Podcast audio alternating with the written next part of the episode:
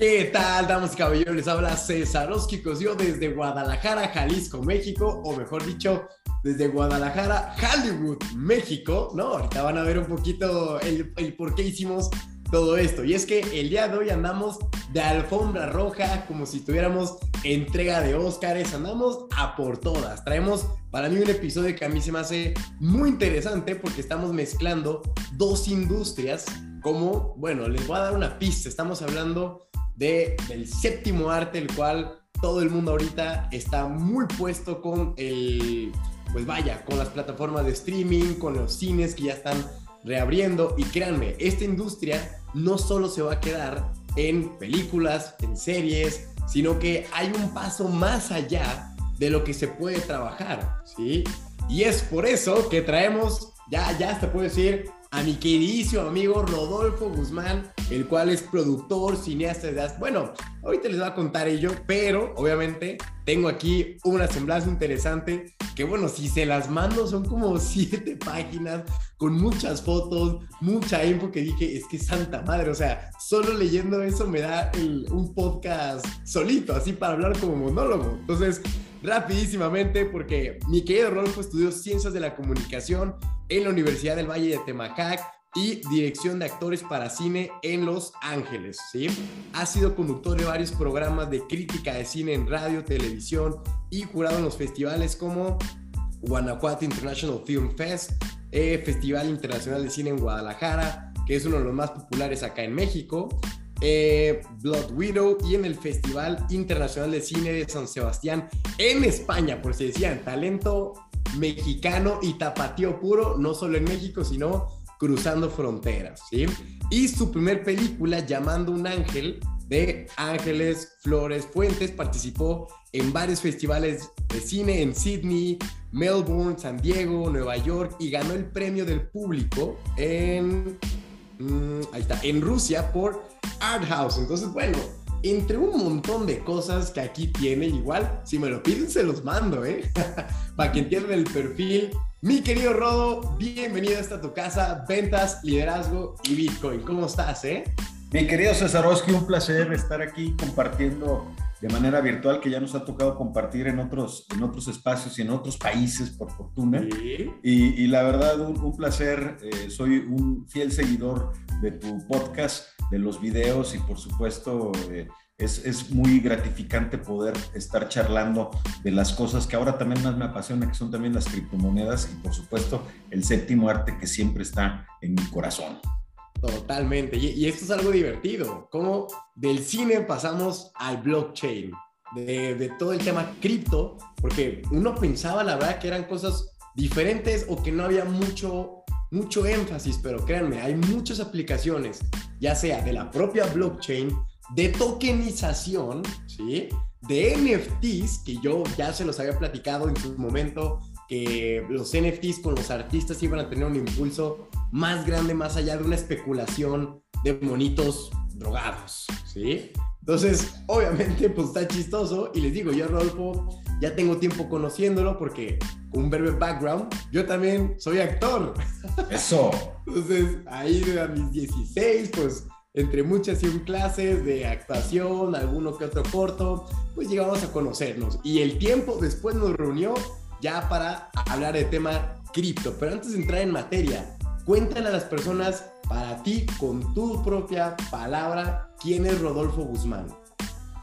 Bueno, pues yo soy un apasionado del cine, llevo 25 años en esta industria y contando, eh, soy una persona muy, muy inquieta, eh, me considero una persona creativa que siempre está pensando en mil, mil proyectos, eh, literal, pues ya llevo, soy más productor que director, en cuestión de cantidad, porque tengo, voy para mi proyecto, ya estoy cerca del proyecto, la producción número 60 como productor, eh, y sí como director estoy justo pasando por mi, mi, cuarta producción que estamos filmando justo en este momento. Mira, eh, perdón que te interrumpa, hagamos un breve paréntesis, nomás rapidísimo. Dile a la gente la diferencia entre director y productor, porque quizás muchos no estén metidos en este ramo y digan como, ah, caray, ¿no es lo mismo? y es importante. ¿Cuál, es la diferencia? Bueno, el director es el que coordina eh, toda la orquesta, es el que maneja la, la cuestión creativa, eh, el que se encarga de orientar a los actores, ¿no? Todo lo que sucede frente al cuadro y detrás del cuadro es responsabilidad del director. El productor tiene más la, función de armar, de estructurar todo, inclusive muchas veces me han preguntado, oye, ¿por qué los Oscars no le entregan premio al mejor productor? Dije, sí, es el más importante, es el premio a mejor película, porque el productor se encarga ya sea poner dinero o atraer la inversión para que se puedan ejecutar estas, estas grandes producciones. También el trabajo del productor en algunas ocasiones, sobre todo cuando son grandes empresas, como sucede en Hollywood, son el que toma la decisión, son los que toman las decisiones, por ejemplo, para poder contratar a un director, a un guionista, a un actor, etc. Entonces, confía en la persona que va a llevar toda la parte creativa, pero ese toma, esa toma de decisiones las hace precisamente el productor. Sí hay también dentro del trabajo del productor una venia creativa, porque pimponeamos ideas, intercambiamos eh, pues, conceptos, eh, prioridades para que la película llegue, llegue a muy buen fin. Es, a grandes rasgos son, son las diferencias de uno y otro. Muy claro. Y pues ahí, ahí estamos. me encanta todas las partes del, del, cine. He sido también, también escrito, he sido guionista. Eh, he actuado casi siempre en mis producciones.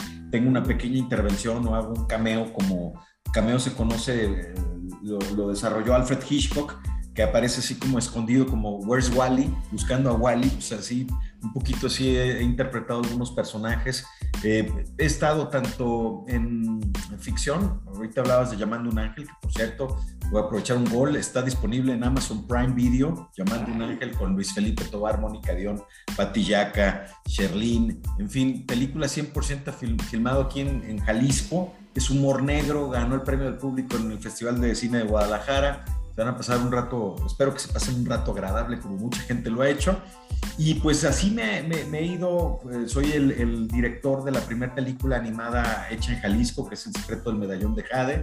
Eh, tengo otro documental eh, donde trabajé eh, con Guillermo del Toro, queridísimo Guillermo del Toro, que se llama El Duque, sobre su primer socio Rigo Mora. Eh, y ahora estoy desarrollando Epifanía, un documental eh, que estamos hablando precisamente de un artista plástica y su evolución. ¿no?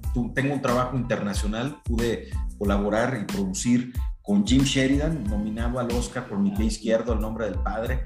Actúa Salma Hayek, filmamos allá en, en Londres simulando un Irish pop en, en Nueva York.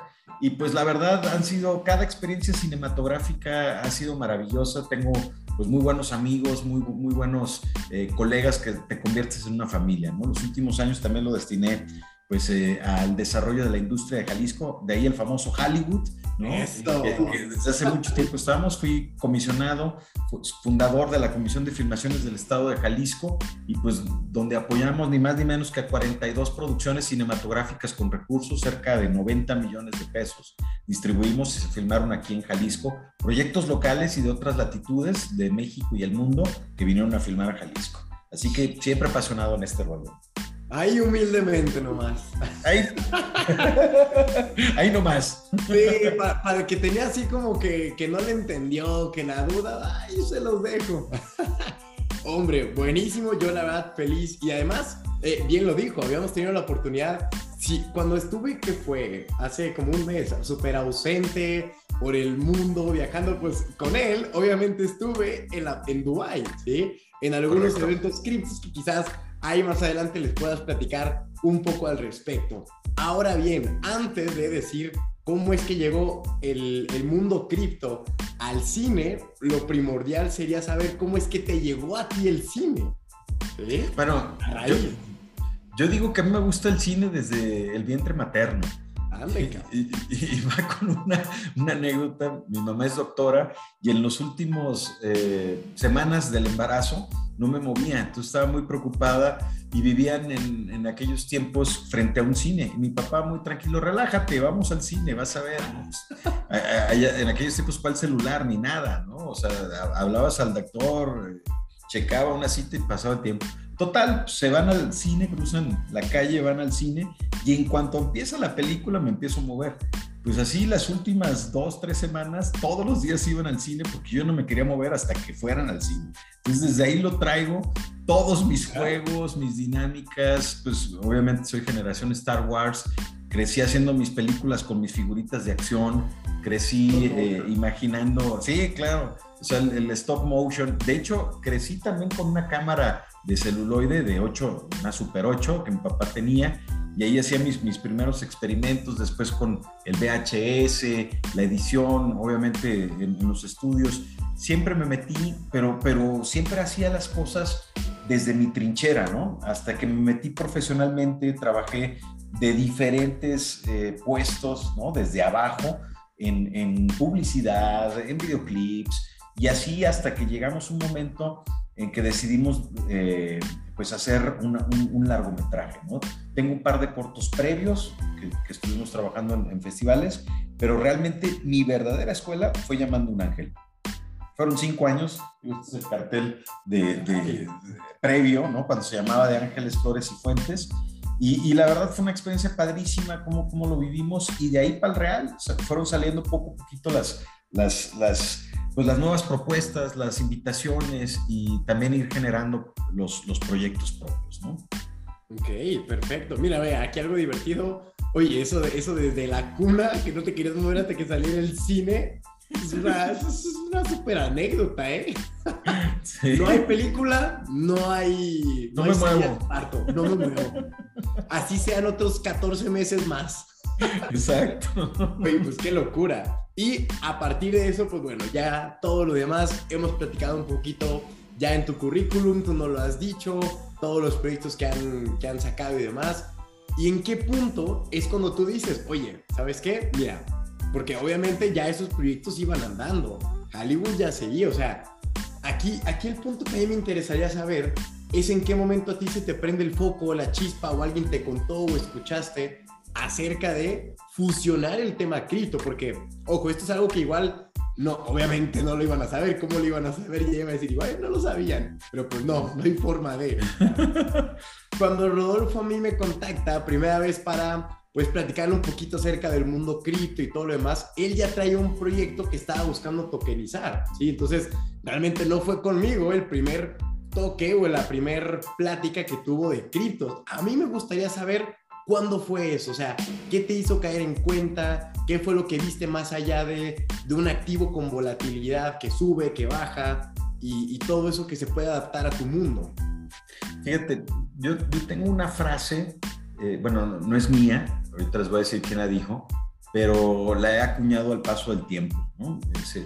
Dice, yo no hago películas para hacer dinero, yo hago dinero para hacer películas. Eso lo dijo Walt Disney que la verdad, pues, eh, no hay nadie, o sea, la compañía con más éxito en el mundo, claro. que ha sabido darle la vuelta a los negocios, pues es, Disney. O sea, lo digo con el merchandising, o sea, ¿cuántos productos, mochilas, loncheras, figuritas de acción eh, hay dentro del mundo Disney, ¿no? Entonces, e, eso ha sido para mí un, un, reto muy importante de cómo financiar las producciones y obviamente, digo, lo digo con mucho orgullo, eh, llamando un ángel, mi ópera prima fue rentable, o sea, realmente recuperó la inversión de nosotros y nos generó ganancias. Pero siempre he estado al pendiente de, de lo que hagamos que sea rentable, que pueda, pueda eh, obtener un retorno de la inversión. Entonces eso me ha llevado a muchos otros negocios. Yo la primera vez que, que, supe de Bitcoin fue en el 2013, no se me olvida. y, y, por desgracia no invertí en ese momento. Oye, ya ni yo, ¿eh? No, no, no, o sea, fue, fue un coraje que dije, no me vuelve a pasar, ¿no?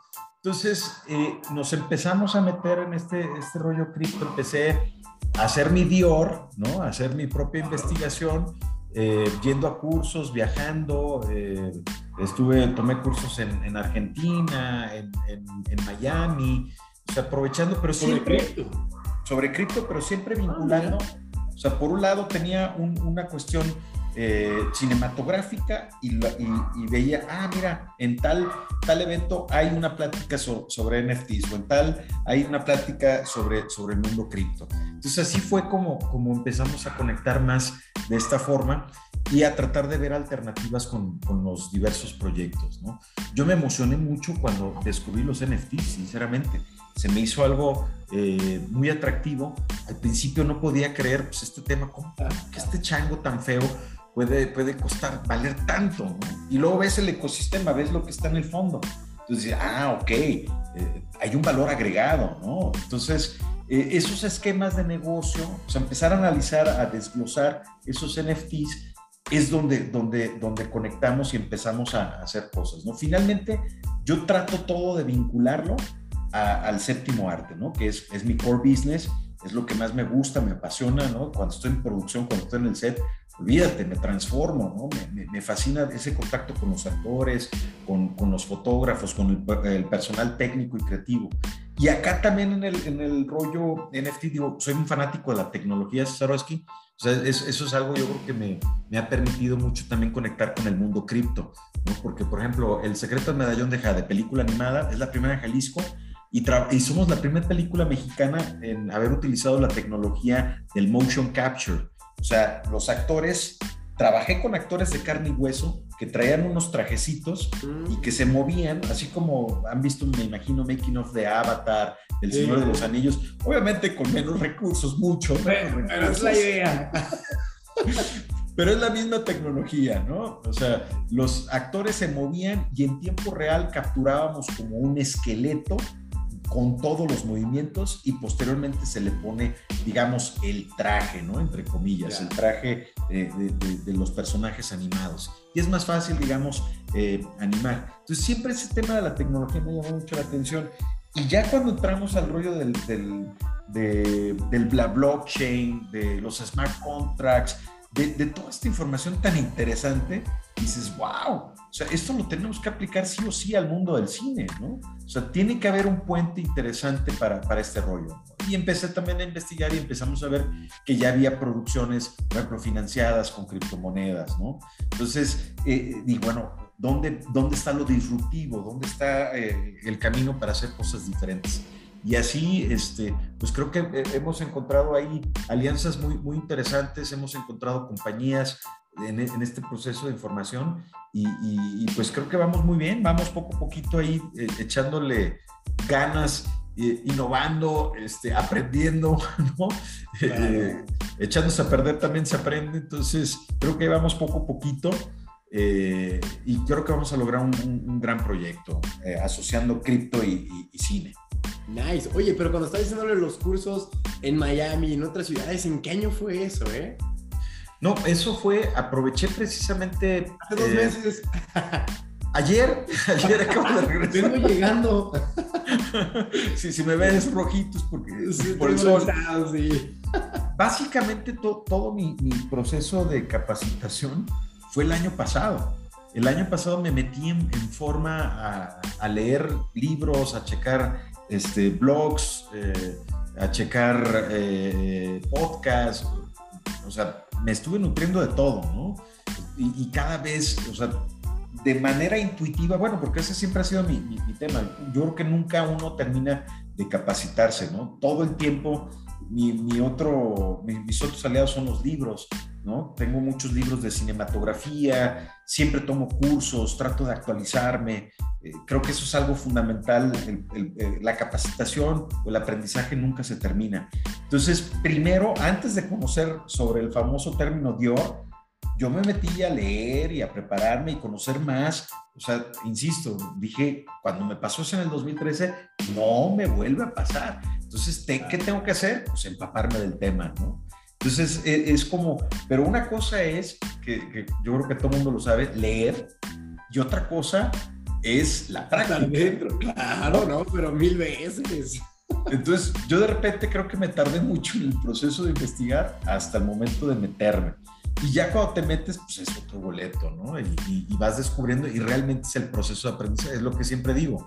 De nada sirve ser un cineasta que te leíste mil libros y todo el rollo, si no sales con tu cámara y dices acción y te pones, a, digo, estoy simplificando la acción, ¿no? Pero, pero este, si, si, no te avientas al ruedo, eh, o sea, ¿quién te va a enseñar a, a, a, improvisar, ¿no? Cuando se te va el güero, como decimos en el, en el ambiente, cuando se te va el sol, la luz solar, o sea, ¿cómo improvisas todo eso? ¿Cómo, ¿Cómo resuelves problemas de que se te acaba el presupuesto o que la actriz no puede estar en, en, en, tu set? O sea, tienes que resolver mil problemas para poder terminar una película. En el de igual forma, en el libro eso sí nunca te lo van a decir. Y cada película es un traje a la medida, cada, cada película tiene sus propios problemas. Igual el mundo cripto, cada moneda tiene su, su, su white paper, ¿no? Tiene su, su sustento o no, y, y, tienes que aprender y tienes, o pues así regándola y de repente mandando este dinero a donde no, a la, a la wallet incorrecta, pues es como vas aprendiendo. Que no iban, no era lo mismo, no, puta madre. Sí, solo. No hay de otra más que en, la práctica, ¿no? Y sobre la marcha es como realmente vas logrando las cosas y vas agarrando el expertise, ¿no? Entonces, e, e, eso es lo que me ha gustado mucho, sí, no, no dejo de aprender y obviamente estoy muy emocionado y con todas las ganas de poder aprender y encontrar caminos alternativas, que sobre todo eso es, ese es el tema. Eh, cuando a uno le gusta el cine y, y te encuentras a gente que, que, también le llama mucho la atención, pues lo único que quieres es que esa persona también logre, eh, llegue a buen puerto, ¿no? Que con su proyecto eh, triunfe. Y creo que muchas veces eh, también así sucede con el rollo cripto. Hay una expertise, hay un gap de diferencia. a mí me encanta ver, pues, verte a ti, Cesarowski, pues, lo morro. Y, yo digo que los maestros no tienen edad. O sea, no sabes en qué momento, igual ahora que, bueno, ya tengo varios años también como papá, pero los hijos también son nuestros maestros, nos enseñan mil cosas nuestros hijos. Entonces, eh, es padrísimo poder aprender de, de, tantas personas y nutrirte de esa experiencia y encontrar nuevas soluciones a, a, a problemas inclusive eh, longevos, ¿no? Problemas clásicos que siempre ha sido un tema y tal vez no nada más para el cine, para cualquier tipo de negocio, cómo, cómo inyectarle capital, ¿no? Cómo, cómo inyectarle recursos para que pueda salir adelante. Entonces, este, creo que estoy encontrando una alternativa muy interesante en el mundo cripto para que se puedan desarrollar más proyectos cinematográficos. Ahora, pregunta obligada. Yo siempre le he dicho a la gente, cuando alguien entra al mundo cripto, siempre es por dos razones. No hay, no hay más. Y casi que el 98% se va a la primera que te voy a decir. Pero yo quiero saber, tú cuando lo conociste y dijiste, va, aquí yo me meto, ¿fue por la parte especulativa? O sea, el decir, aquí tanto se puede ganar mucho como también es un riesgo y no la jugamos, porque eso hay que aclararlo desde el inicio. Esto es lo más volátil que ha habido en los mercados financieros. O como el 2% de la gente que se va por la parte tecnológica, que dice, sí, la volatilidad es lo de menos, pero todo lo que se puede construir aquí es una maravilla. Vamos a ser honestos, vamos a ser honestos aquí. ¿Qué dijiste? Ay, caray. Bola, este, pues sí, especulación o tecnología.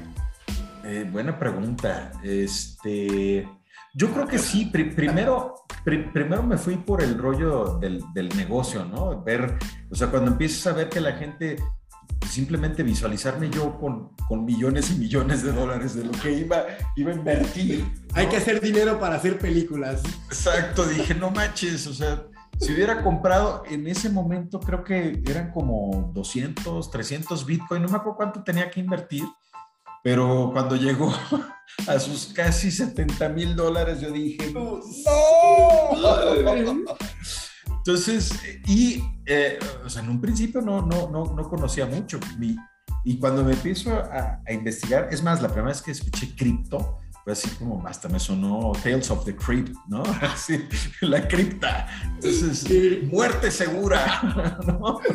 Ah, este nombre está mañado, ¿eh? Ya a mí nadie me la cuenta. Entonces dije, no, no, no, hay que investigar bien todo el rollo. Y ahí fue cuando cuando empiezas a investigar y ves todo el rollo tecnológico, para mí fue, ah, ok, ya cuando empecé a investigar de Bitcoin, de Satoshi y todo el rollo, dije, ah, pues esto es como, o sea, estos eran fanáticos de Napster, ¿no? Hacían el peer-to-peer, -peer de, de, de, yo, tú quieres música, yo tengo música, ¿no? Ah, tú quieres dinero, yo tengo dinero. Pues Entonces, vamos. dije, ah, ya entendí, ¿no? Y ya empiezas a ver el, el, el, la blockchain y todo este rollo, no, hombre, pues me fascinó la tecnología y, y, cuando llegué al tema de los smart contracts, dije, Dios mío, qué fregonería. Uno de los grandes issues que tenemos en la industria, bueno, y también en todos los negocios, pero en la industria cinematográfica son, son los contratos. O sea, de repente, eh, eso me ha tocado mucho como productor. O sea, muchas producciones se les olvida, o sea, se concentran solamente en el rollo creativo y no se concentran en cuestiones fiscales, no se concentran en cuestiones legales. Y eso es vital, o sea, convenio con tus, con tus actores, con tu, con tu, equipo, con tu crew, eh, el rollo contable, llevar una buena, buena administración de los recursos, el flujo. O sea, muchas veces los cineastas nada más se, se concentran en el tema eh, creativo. Y creo que debe de haber un equilibrio, debe de haber también un conocimiento eh, pues sí, más, más natural sobre las finanzas, sobre la contabilidad, sobre el aspecto legal, por supuesto. Contratar a un abogado, contratar, contratar a un contador que se encargue de todo eso. Entonces, en el tema concreto de, de los abogados, inclusive con un muy buen amigo, un abogado que siempre ha estado ahí a mi lado eh, en el rollo cinematográfico, cuando hablamos del smart contract, también para él fue como, o sea, ¿cómo? O sea, puede quedar esto de manera automática y queda registrado y si le cambiamos aquí y así, eh, pues sí, ¿no? Yo decía las regalías, el rollo ya topado, es, maravilloso, ¿no?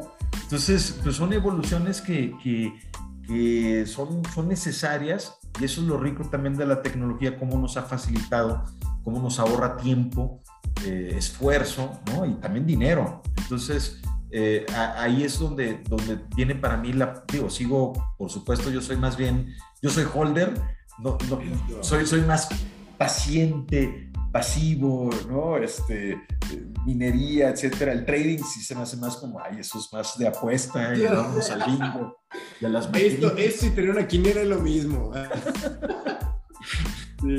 prefiero apostarlo, este, digo, soy Chiva, pero ahorita arriba el Atlas. Oye, mira qué chistoso. Creo que te lo dije a ti o se lo habré dicho a alguien por WhatsApp. Pero fue más rápido el Atlas llegando a otra final para ser bicampeón que Bitcoin recuperando su precio. O sea, algo que hace un año yo te lo decía. Es más probable que, o sea, si te decía, el Atlas va a ser mi campeón antes de que Bitcoin recupere. Ja, ja, ja, qué buen chiste. Y ahora, ah, ¿verdad? Purros. no que no. Ya, ahí vamos, ahí vamos. Hay que ser ese meme, Cesarowski. Ah, sí. tengo que, tengo que. Oye, pero mira, mira, qué interesante porque también creo que se me hace que en un podcast que hablé con, con Leo Kai, uno de los primeritos de NFTs aquí en este, en este programa hablamos justamente de eso, de que habrá tampoco te voy a decir que se van a eliminar al 100% las notarías, que ya no va a haber abogados porque es algo un poco complejo, así como que de pronto desaparezcan nomás porque ya todo sea digital, ¿sí? Porque al final de cuentas ya no va a haber la persona, o sea, el encargado, el testigo que dice, sí, sí firmaron, sino que ahora estos son nodos, validadores, descentralizados que tú no conoces, pero por el simple hecho de ver que la transacción esté bien, ellos se cobran una comisión. Tú no los conoces, ellos no los conocen y es lo que cumple esta cuarta transformación de la tecnología, el tema de la confianza. ¿Sí? O sea, la blockchain, su grandísimo valor y todo, no es la descentralización. Hay gente que dice, la blockchain y Bitcoin, su gran poder es la descentralización del dinero, la descentralización del pot. No, no, no, eso no es. Es el tema de recuperar la confianza. ¿Sí? La confianza en alguien que tú no conoces y que sabes que de alguna forma te va pues a cumplir, ¿sí? E, en cierto modo. Entonces, aquí lo interesante es, tú, tú cuál fue la ventana de oportunidad que viste con los contratos inteligentes y los NFTs en una producción. Mira, hay, hay un tema, digo, y, no, es, no, es, crítica, es, es, una cuestión de gusto, ah, pero de repente... Entonces, no, es el tema de, o sea, cuando yo empiezo a ver todos estos changuitos este, similares que nomás le ponen lentes, quitan, ponen, etcétera, y, y tú ves, te lo digo también porque me tocó durante mucho tiempo conocer artistas digitales y, pues que hacían casting y, los valoraba, ¿no? Y decía, este sí, este no, este sí tiene eh, todo el perfil para trabajar en una película animada o este de plano no tiene futuro, ¿no? Se dedica a otra cosa. Entonces, ¿qué, ¿qué, pasa? Tú ves el perfil de esos changos o de ciertos este, NFTs y dices, no manches, el, el artista que está detrás de esto puede hacer algo mucho mejor. Y de repente, cuando tú ves 10 mil changos diferentes, a mí me generaba un... 999, para que sea más escaso. Exacto, exacto, ¿no? Así, ah, uno menos, ¿no? Sí. No, bueno, pues qué maravilloso. Pero es así, para mí es, es, es están eh, sacrificando corazón y le están apostando al volumen, ¿no? O sea, más volumen pues, implica más dinero, ¿no? ¿no? hay nada malo con el dinero, pero también uno como artista, eh, en la esencia pura está la creación. Y uno se emociona cuando crea algo chingón, la neta. O sea, dices, no manches, ves, ves tu obra, tu pintura, dices, qué bonita me quedó, ves tu película, oye, me quedó bien, que ahí es un trabajo colectivo, por supuesto. Pero, pero eh, eso a mí me generaba cierto rescoldo. Yo decía, oye, pues si yo llego a hacer NFTs, tal vez en un principio, va a ser algo, algo padre, ¿no?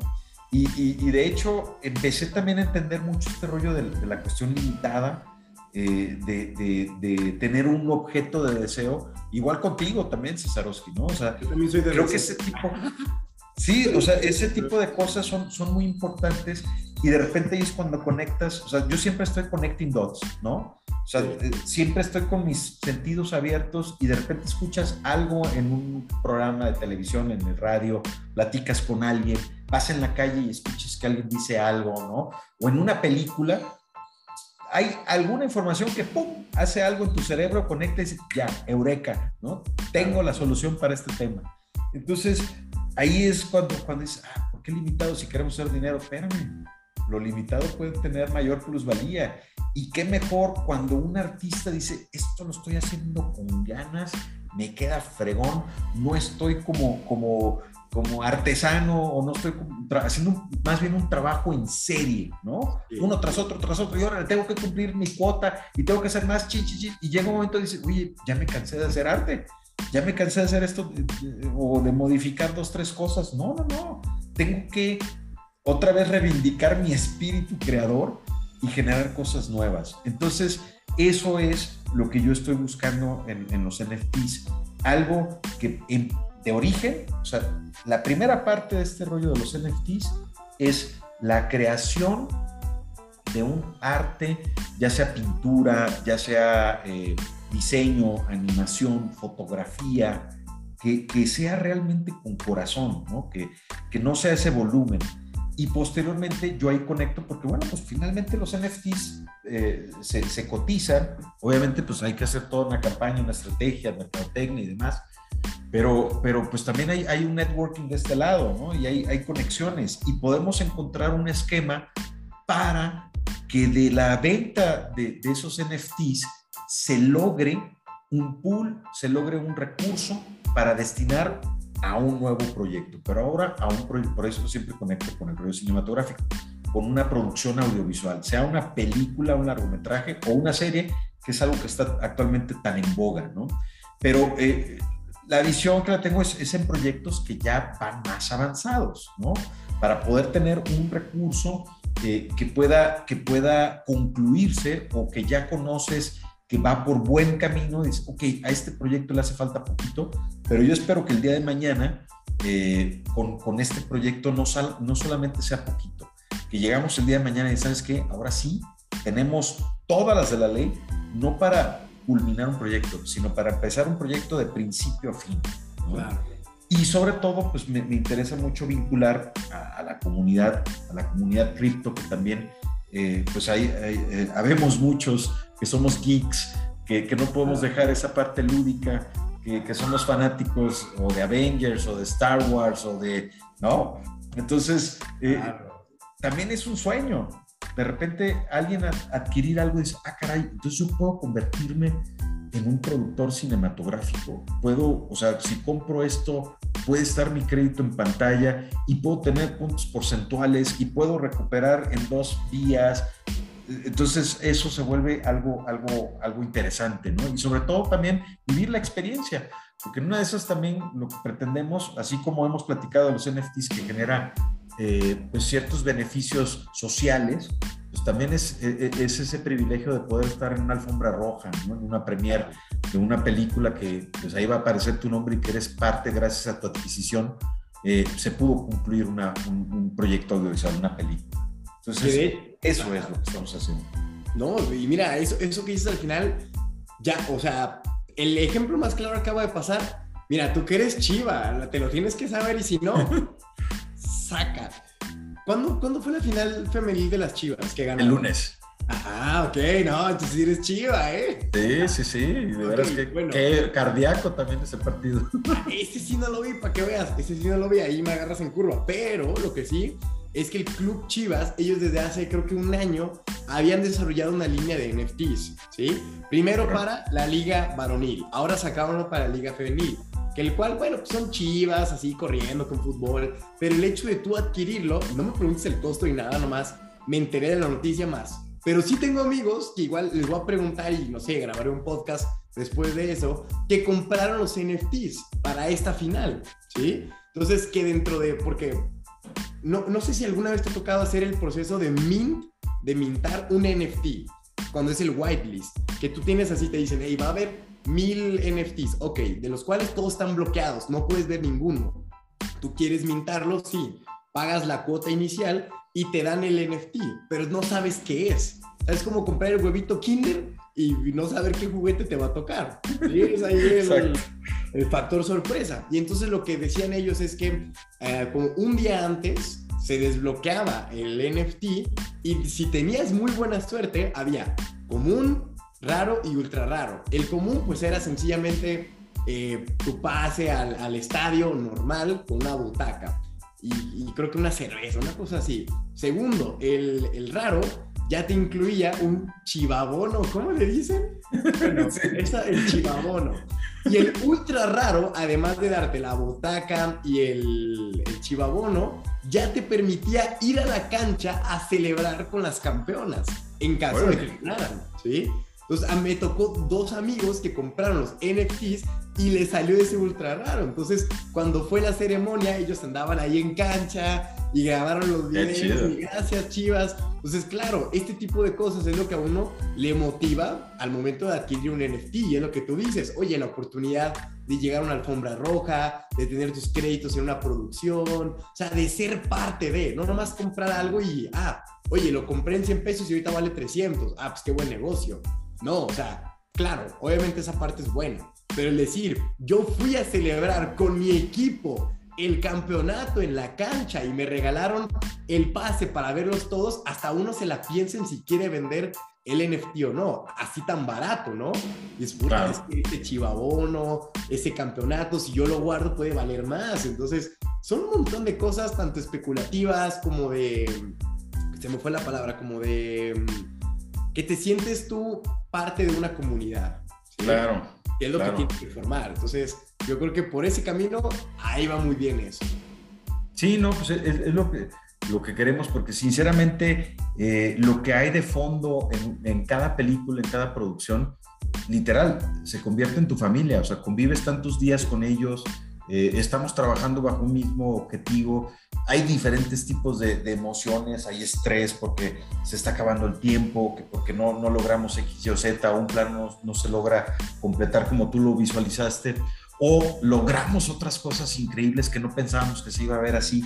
Entonces es, es padrísimo llegar, siempre cuando, cuando terminamos una, una película, hay algo que le conocemos como el rap, eh, o sea, es wrap it up, ¿no? Envuélvemelo ah, okay, sí, sí, me lo llevo, ¿no? El wrap, que, que, que, en términos quillos es wrap it up.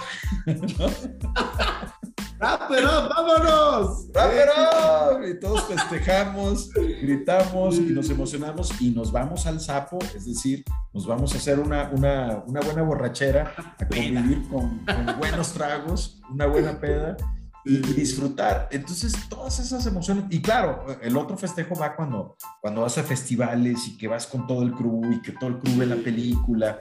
Entonces, de repente el poder, o sea, e, e, eso es lo que estamos buscando, porque hay gente que dice, ok, yo es respetar qué quiere cada cliente que adquiere eh, eh, estos NFTs, ¿no? Oye, yo sí me gustaría, pues hasta de ser posible, estar en la producción, ¿no? Y ver cómo, cómo se filma una película, Eh, o yo quisiera, no, yo, yo, yo quiero ser este, una persona eh, que es más, quiero que pongan mi seudónimo, ni, siquiera quiero que sepan mi nombre, ¿no? es, es, es, respetar cada cosa. Sí, o alias, ¿no? O yo quiero, ¿sabes qué? La neta, yo prefiero nada más ir a la fiesta, quiero ir a la pues alfombra. claro, también es válido. Oye, yo no quiero el chivabono, pero yo nomás quiero ir a festejar a la cancha. Pues ya, se lo doy a un amigo, se lo vendo y vamos a ver. Sí, total. Entonces, de, de, eso se trata, o sea, de que puedan vivir las personas otro tipo de experiencia, que, que otra vez, la esencia y el principio, con ese mismo recurso y con el tema de las regalías al, revender eh, los NFTs, pues finalmente se está apoyando primero a una comunidad artística, ¿no? A pintores, a fotógrafos. Eh, estamos hablando precisamente, hay, un tema muy padre, muy bonito que me encanta dentro del cine, eh, que me imagino, por ejemplo, creo que el ejemplo más claro fue reciente con The Mandalorian. Eh, cuando están los créditos finales, hay, hay unos, unos eh, artes, ¿no? Son, son ilustraciones sobre las escenas. Entonces, muchas veces ese arte, digo, hay libros, Pixar tiene una colección de libros maravillosas, el arte de, ¿no? Y ves todos esos bocetos, todos esos concept art, esos artes, eh, arte conceptual de cómo se va a visualizar la película. Entonces, así hay mucho, mucho concept art que nunca se conoce, que simplemente e, es, es un motor de inspiración para, el, para tener el look and feel de una película. Entonces, estoy trabajando también mucho con eso, de poder recuperar ese material para también convertirlo en NFT y tener eh, eh, pues algunos elementos que, que, también conectan con nuestro geek interior y poder, pues sí, tener una pieza coleccionable, pero también de otra forma, tú sigues apoyando a todos esos artistas que tienen un gran talento, que tienen una gran capacidad, que cada vez cuando hacen un concept art están pensando en una película y cómo, cómo se debe de ver bien, se debe fregón, se debe ver mejor que cualquier otra película. Cuando haces una pintura, cómo tienes un proceso de catarsis, te enfrentas a tus ángeles y tus demonios y los plamas, plasmas en, en, un lienzo, ¿no? O simple y sencillamente el, el rollo lúdico, que, que, también nos metimos a este rollo de, de los NFTs con, con, con, Cha y sus champs, con estos, estos eh, personajes animados que representan a, a futbolistas en, en, diferentes etapas de, de, la historia del fútbol, ¿no? Y hay gente están que... muy buenos, ¿eh? A mí me encantaron. Padres, ¿no? esos proyectos yo dije, wow, estos están muy cool. Y además viene el Mundial, entonces Mejor tantito. ¿Qué mejor momento para sacarlos? Es el momento ideal y la verdad estamos muy contentos con cada uno de los artistas que, estamos trabajando con, con Eduardo Bojorques, con Susana Casillas, con Cha. Eh, son, son artistas eh, locales, también hay que decirlo, que yo insisto, siempre he creído mucho en el talento local, en, el, en eh, lo que tenemos, o sea, yo siempre, aparte del Hollywood, tengo muchos hashtags que utilizo, que es el tapatío power, el mexican, ¿no? El mex icon, eh, que, que, hace esa conexión conmigo, ¿no? Yo siempre he sido terco en el sentido de que yo voy a hacer mis cosas aquí en Jalisco, ¿no? Porque se pueden hacer aquí, porque hay mucho talento, porque es tierra, tierra de... de, de pues somos chidos los jaliscienses, chingones, a huevo, ¿no? Claro. pues yo creo que eh, eso eh, me, ha ayudado a conectar con mucha gente chingona, la verdad. Que yo creo que no, es, no hay nada mejor ni nada más inteligente que cuando haces un trabajo en equipo, en el caso del cine, pues siempre afiliarte, asociarte con gente más chingona que tú, ¿no? Y, así de veras vas a llegar muy lejos con ese, ese proyecto. Totalmente. Y de hecho, mira, hay tres puntos que ahorita apunté interesantes, porque decía lo del tema de los artistas, y yo creo que estos últimos años han sido los más afectados con todo el tema de regalías, de pagos. Uno, por ejemplo, dice, a ver, hablemos de un artista famosísimo, Maluma, ¿no? Saca un álbum, perfecto. Ahora, Maluma no es compositor, ¿sí? Solo es intérprete de las canciones. ¿Cuánto trabajo no se lleva un álbum? Al compositor, a los músicos, al director de no sé qué, a la disquera, o sea que de 100 pesos realmente, obviamente, no, no, no, sí, ya me acordé. Hay un podcast que grabé con Reggie que hablamos sobre emprendimiento en la música y él nos hablaba de este tema, ¿sí? Que a veces, obviamente, es, o sea, de un 100%, lo que le termina llegando al artista es un, un 5 o hasta parece mucho un 5 y van a no es cierto, ¿sí? Ahora ni se diga a los pintores, a los fotógrafos, a estos que, por ejemplo, yo hoy quizás me conozcan por el tema cripto y me gusta mucho la fotografía y nadie me la pela, nadie me compra, pero tú dices, bueno, mira, hiciste un retrato súper interesante del eclipse lunar y te lo compro. ¿En cuánto? Pues no sé, mil pesos, 50 dólares, ya está. Y resulta que con el paso del tiempo me vuelvo el mejor fotógrafo de todo México, a nivel Latinoamérica. Y esa primera fotografía que yo tomé, pues obviamente tú la puedes revender en 100 mil pesos. Pero yo nomás me voy a quedar con, con los mil que seguramente me los gasté al día siguiente. ¿Sí? Entonces, en este... Y, aquí no pasa eso. Aquí no pasa eso. Y gracias al smart contract. Ese es el punto al que iba. Exactamente. finalmente, o sea, e, eso sucede en la vida real. O sea, hay muchísimos artistas que, que tal cual, o sea, eh, hay necesidad, pues, hay que comer, hay que vivir, hay que pagar renta, etcétera. Entonces, de repente, venden su, su obra eh, a un precio asequible y estas personas, al paso del tiempo, es también paciencia y cuando logra el éxito el, artista plástico, ¡pum!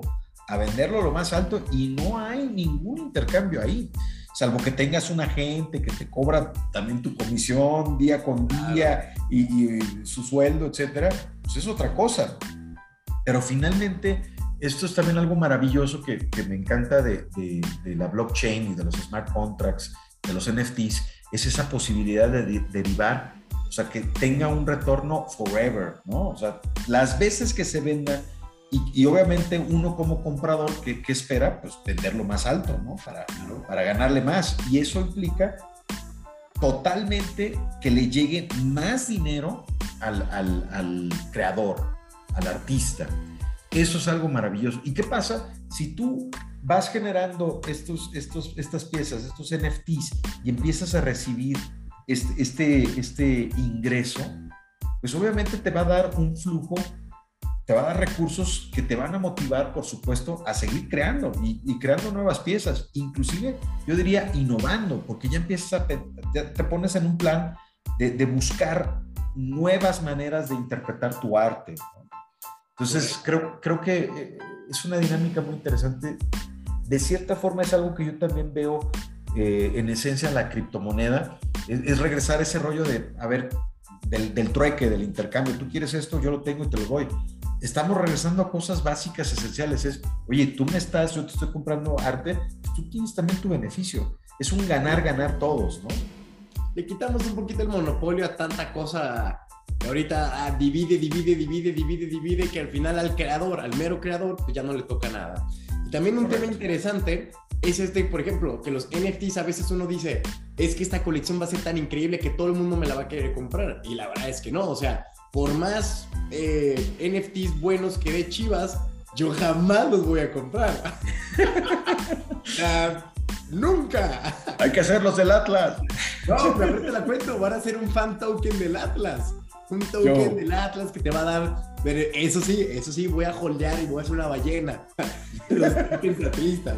Pero entonces, por ejemplo, ahorita que tú dices agarrar un sentido de pertenencia, que esa era la palabra que se me olvidaba, obviamente los NFTs tienen que ir pensados en gente que esté interesada en ser partícipe de producciones, en aprender de cine, en, estar en todo ese rollo, porque entonces son los que más beneficio les van a traer.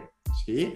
O sea, es lo mismo, con estos changos, tú te das cuenta que no es el que quiere realmente hacer dinero, es el que quiere pertenecer a un club privado de gente que tiene ya un estándar de una calidad de vida bastante alta, ¿sí? Y ahí se comparten ciertas cositas en común. Entonces, esto es un consejo general para alguien que vaya a abrir una colección de NFTs, no creas que todo el mundo te lo va a comprar, porque no está hecho para todo el mundo. O sea, tienes que ir a un mercado en específico y es atacarlo. Entonces, yéndonos al punto de que ya está desarrollando todo eso, pregunta obligada, ¿en, dónde lo estás desarrollando? Pues mira, ahí, ahí encontramos un, muy buen aliado, que es precisamente CENIC, es, es esta cripto eh, de, origen de Dubai y que precisamente eh, pues hay, hay un, evento que se me hace muy interesante, ¿no? Y pues obviamente nosotros participamos, o sea, las ideas las pusimos en su formato y todo el rollo, que es el CENCON. O sea, es un hackathon que va a ocurrir próximamente del es 3 al 8, si no me equivoco. 3 al 8 de, junio. Y precisamente ahí vamos a presentar, vamos a pichar el proyecto, vamos a estar trabajando con, con programadores, vamos a estar trabajando con los creativos, vamos a estar, este, pues sí, son, es, es, un maratón intenso, muy, muy nerd, muy geek, este, que, que por supuesto ahí podrán salir varias películas, ¿no? Claro, totalmente. Muchas bebidas energetizantes y... ¿Dónde, ¿Dónde, es ese jacatón, eh? Eso, eso sucede acá en, Playa del Carmen. Ah, en mira, Entonces, e, eso está padrísimo. A mí también me encantó en ese sentido de conocer una, una empresa que trae, pues trae todo un trip, ¿no? Trae, trae muy buenas ideas y, la verdad esta posibilidad de participar en un hackathon, el poder involucrar al cine con, el mundo cripto, eh, me parece muy interesante, ¿no? He encontrado cosas muy, muy atractivas dentro de CENIC, trae proyectos, pues un sustento muy interesante, ¿no? Que, que esté involucrada la realeza, que, que, se vea que en Dubái pues efectivamente operan muy bien el rollo cripto y, que están realmente generando oportunidades muy interesantes. O sea, hay todo un ecosistema, diferentes tipos de tokens que están desarrollando y eso también me dio mucha, mucha curiosidad y muchas ganas. O sea, yo ya empecé a, a consumir sus productos y pues ahora, o sea, tokens de Avino, obviamente CENIC, eh, ya estamos así muy, muy, muy atentos a lo de Tupan, en fin, desde aviones hasta el Amazonas, etcétera. Entonces dije, claro, pues aquí encuentro un ecosistema interesante donde puede haber cabida algo diferente, ¿no? Que es lo que buscamos, pues es el rollo del cine, el rollo del arte, pues entremos a los NFTs y ahí metimos el proyecto y pues muy contentos porque quedamos seleccionados y ya listos para triunfar y ganar. Eso es todo, cara. Y que de hecho, mira, ya me puse aquí a, a lugar la ZenCon, Z-E-N-C-O-N.io si no, se lo voy a poner en la descripción de este podcast, porque también hay un montón de categorías desafiantes que, por ejemplo, para el que le interese el tema de metaversos, gaming, NFTs, tokenización, finanzas descentralizadas y finanzas descentralizadas 2.0, porque si pensaron que solo había una, no, ya está la 2.0. De hecho, creo que es el siguiente tema que me toca hablar aquí. Luego el mundo de la web 3.0 con sus herramientas, infraestructura y B2B y B2C, que son business to business y business to eh, customer, eh, soluciones para el ecosistema. Todo esto está, les digo, aquí en la página de la CENCON, el que quieran. Eh, mira, sponsor, CENIC, Adino, Tupan, Media Partner, Being Crypto, que es un, un canal comunicativo bastante interesante en el Hyatt de Playa del Carmen. Se lo voy a dejar aquí por si a alguien le interesa, se puede registrar, ya sea como desarrollador. Bueno, creo que el tiempo para meter proyectos ya pasó, porque ya estamos a una semana, pero de todos modos, asistir y poder ver un hackathon de estos, que me va a estar muy, muy interesante. Oye, pues qué bueno que lo pudiste desarrollar dentro de la CEN 20, que acuérdense que nosotros aquí ya tenemos un podcast de hace un año exactamente, donde hablamos de CENIC, de toda esta superventaja, lo que a mí me gustó, lo que a mí realmente me convenció, y vemos que un año después siguen creciendo, siguen desarrollando este tipo de cosas, que va por todas, y la verdad me alegra mucho que puedas ser parte de ese hackathon, que te hayan aceptado, que estés representando a Guadalajara, Hollywood, México. Eso, Chihuahua. con proyectos cinematográficos, uniéndolos con la tecnología blockchain, con NFTs, contratos inteligentes. Y pues nada, yo te deseo ahí la mejor de la suerte. Nos estaremos viendo por allá, obviamente. Eso. Antes de terminar, me gustaría eh, decirte a ti, bueno, más bien que tú le comentes a la comunidad algún consejo, algún dato que te haya funcionado tanto en el ecosistema cripto como en el mundo cinematográfico. Pues mira, Cesarowski, definitivamente no, no hay mayor aliado que estudiar, prepararse, eh, ser, eh, hay que ser muy tenaz, hay que ser terco en este rollo, tanto en el cripto como en el cine. Eh, ¿Por qué? Porque también hay muchos, hay mucha gente que tira caca, ¿no? Que, te dice, no, no lo vas a lograr, no, no lo vas a hacer.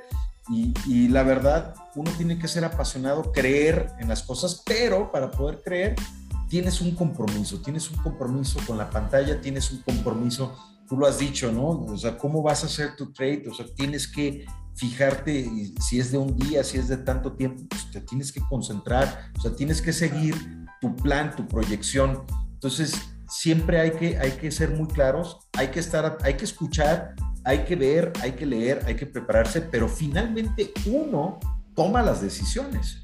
Y ahí es donde uno tiene que tener ese criterio, ok, fulano me recomendó esto, este libro me dice esto, lo otro.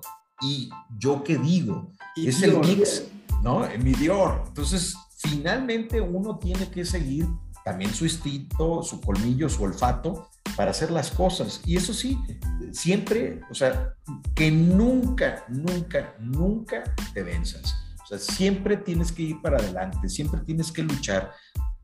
Si fuera esto fácil, cualquier persona lo haría. Entonces, esto se logra con trabajo, con esfuerzo, con ganas, con pasión, con corazón. Eh, y si no, si no haces eso, créeme que nunca vas a, vas a lograr las cosas. Nada es tan fácil como para hacerlo así con, con, con un chasquido de los dedos, ¿no? Definitivamente, como Thanos. sí, sí, necesitamos, digo, no somos dioses ni somos para, para hacer con un chasquido. Entonces, por lo tanto, tenemos que hacer un esfuerzo y créanme que después de todo ese, ese, ese esfuerzo, todo ese trabajo, se ve recompensado y vienen todas las, las mieles, ¿no? Y, por supuesto hay que tener el tiempo para disfrutar, para disfrutar a los tuyos, para disfrutar tu tiempo. Eh, después de un trabajo, creo que es cuando más disfrutas, cuando haces todo un esfuerzo, un sprint y logras tu objetivo, es momento también para voltear atrás, revisar y decir que todo dar. Ahora descansamos un ratito para recargar la pila y otra vez a lo que sigue. Claro, perfectísimo. Hombre, pues qué gustazo haberte tenido en esta tu casa, una, dos, tres las veces que tú quieras. Eres súper bienvenido a ventas, liderazgo y Bitcoin. Siéntete aquí para hablar de todo lo... Es más, y también ya te lo voy a afirmar, cuando regreses de la CENCON y todos estos proyectos empiecen a avanzar, tienes que volver aquí para ahora, oh, porque obviamente aquí el punto lo estás hablando como alguien que está empezando a crear estos proyectos en una blockchain, pero ahora ya nos tienes que platicar cuando ya tengas los proyectos desarrollados de lo que te has enfrentado, lo que sí va, lo que no va, porque obviamente es un proceso y estás en el inicio de algo que todavía falta mucho tiempo y nosotros, toda la comunidad, voy a hablar por todos, te deseamos el éxito de, de todo el universo, no, no el del 616, que es donde ya valieron madre los Illuminati ahí de Doctor Strange, pero en este, en este que estamos nosotros, en este sí. Eso, mi querido Cesarowski, de veras un placer, muy agradecido como, como siempre contigo. Eh, por eh, un fiel seguidor de tu podcast y por supuesto vamos con todos a representar a Hollywood, así que echarle la candela. Y ahí estamos. Por último, ya nomás regálanos tus redes sociales, donde te pueden seguir, donde pueden encontrar tus proyectos para que la gente te pueda conocer y esté al tanto de todo ello, ¿sale? Claro que sí, eh, me encuentran en, en Instagram como Rodolfo-Guzmán-Salas Ahí me pueden encontrar, me mandan una solicitud y, por supuesto los acepto con mucho gusto. En Facebook también me pueden encontrar como Rodolfo. Aceptar, ¿eh? ¿Eh? Sí, sí, sí, le deben aceptar. Ya lo voy a hacer público, total, ya. ¿No? De repente me pone así en ese plano, ah, ya lo voy a hacer público para que todos entren y me sigan. Y por supuesto, este, estoy también en, en Twitter por si hay todavía algunos seguidores de Twitter, Rodolfo Guzmán 75, ese 75 es random, no crean que es el año de mi nacimiento. no, sí, es el año de mi ah. nacimiento. No, yo soy del 99, pero pues ya saben, el número 75 me gusta. Exacto, entonces, pues ahí estamos para servirles con muchísimo gusto. Y llamando un ángel, esa sigue en, en Prime Video, llamando un ángel en Amazon Prime Ahí la pueden ver para que se diviertan y, conozcan un poquito del cine hecho en Jalisco. Eso. pues listísimo, señores. Como siempre, en la descripción de este podcast van a encontrar un link con nuestras redes sociales. También voy a pegar las de Rodolfo para que me las pases y que ahí la gente pueda darle clic. Eh, te puede encontrar rápidamente de todo lo que gustes. También va a estar el link de la CENCON. No olviden seguirnos en Instagram, el de John Wolves, el perfil personal mío estar pendientes en Telegram que hacemos análisis todos los días a las 10 de la mañana del mundo cripto que vamos a por todas. Ese Bitcoin, créanme, se tiene que mover y quizás no les guste para dónde y esto está en Telegram. Así que, como siempre les digo, este es Cesarowski junto con Rodolfo y les mandamos un fuerte cripto abrazo. ¡Woo! So.